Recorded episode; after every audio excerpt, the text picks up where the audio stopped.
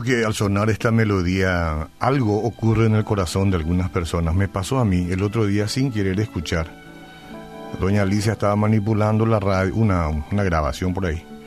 Y de pronto escucho esta melodía y tuc, siento un, una pequeña taquicardia. Y es porque nos hemos acostumbrado. Hemos eh, elegido alguna vez esta melodía como la alfombra de nuestra reflexión. Hemos intentado cambiarla alguna vez y no pudimos, no tuvimos éxito. La gente reclamó. En fin, somos, eh, no voy a decir animal de costumbre, pero somos personas que cuando se trata de buenas costumbres, entonces estamos ahí y la disfrutamos. Bueno, eh, voy a elegir un texto bíblico, a ver por dónde está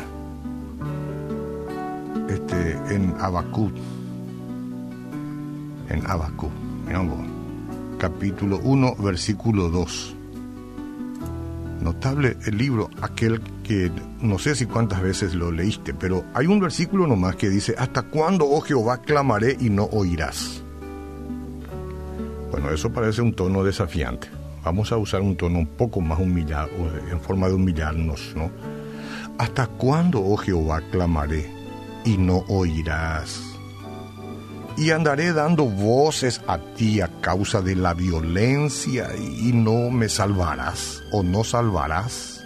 ¿Hasta cuándo? Bueno, este es un texto bíblico en Abacú y muchas veces puede ser un plagueo nuestro en varios episodios de la vida o sencillamente una pregunta sincera.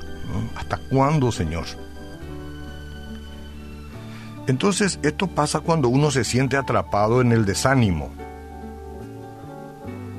Y yo te pregunto, ¿estás atrapado ahí en el desánimo? Parece que hay rejas por todos lados, ¿verdad? Y estás atrapado o atrapada. Desanimado.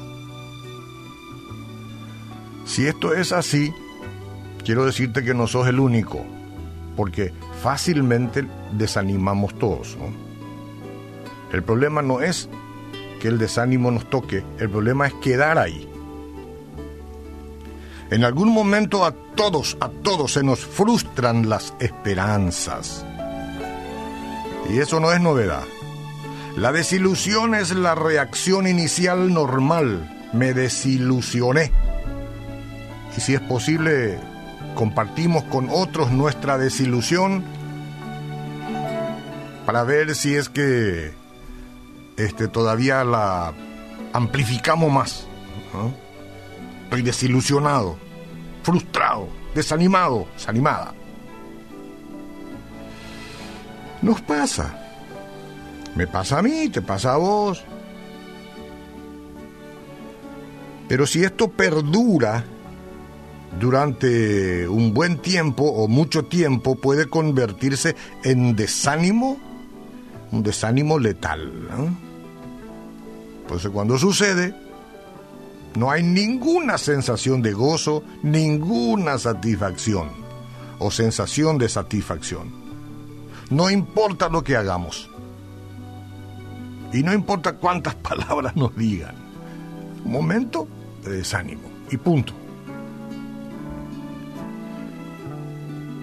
Las circunstancias que dan lugar a estas emociones pueden ser inevitables, pero la manera de responder la vamos a decidir vos y yo, ahora mismo. Si querés, podés dejar que la tristeza abrume tu alma. Y con mucho gusto lo va a hacer la tristeza, porque esa es su función. O podés decidir podemos decidir enfrentar la situación con valentía y traerla a aquel que puede ayudarnos. Esto es lo aconsejable, esto segundo. Porque vivir con desánimo divide la mente y hace que sea casi imposible enfocarse eh, en algo que no sea nuestra aflicción nomás. Vivo en mi aflicción, me envuelvo en ella me sumerjo en mi aflicción. No importa quién tenga la culpa. Y entonces puede ser un estilo de vida. Entonces ya te invade la ira. Y entonces ya buscamos a alguien a quien culpar. Ya sea a Dios, o a otras personas, o a nosotros mismos. Esto es muy importante, por eso es que hablo con vehemencia. ¿Ah? Porque todos tenemos que enfrentar la frustración. Y si la manejamos incorrectamente puede convertirse en la desesperación, la cual a su vez puede dejar, alejarnos de la gente, dejarnos frustrados y alejarnos de todo, de los demás.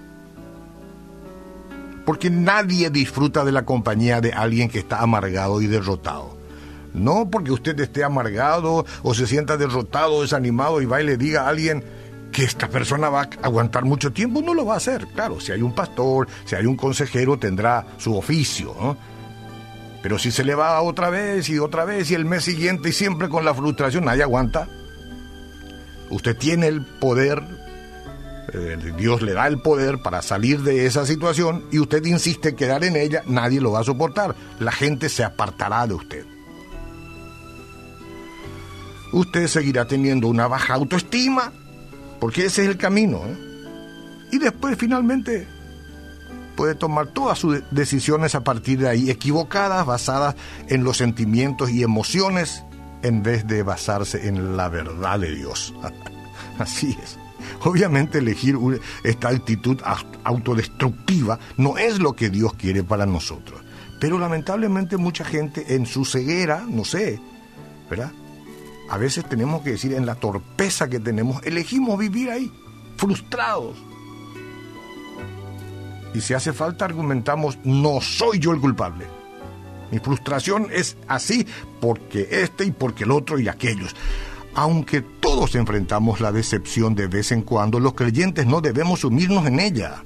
En vez de eso, Dios quiere que confiemos todo aún nuestras expectativas no satisfechas y las tristezas más profundas. Recuerde que hay un propósito divino en todo lo que Él permite que toque la vida de sus hijos. No importa cuán dura haya sido la situación aquí y ahora por la que usted está frustrado o frustrada. Si usted es un hijo de Dios, recuerde que Dios lo ha permitido aunque usted no lo entienda. ¿Qué dice la Biblia? Y sabemos que a los que aman a Dios, todas las cosas, incluyendo esto que le creó frustración, le ayuda a bien. Esto es, a los que conforme a sus propósitos son llamados. Diga conmigo, entrego toda mi frustración a los pies de la cruz. Me libero de ella.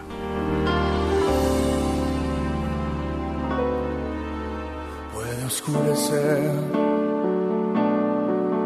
puedo ser rodeado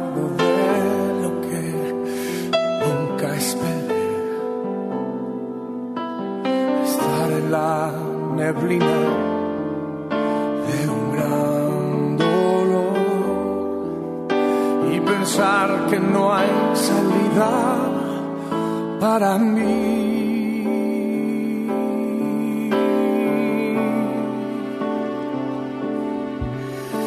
Pero hay una verdad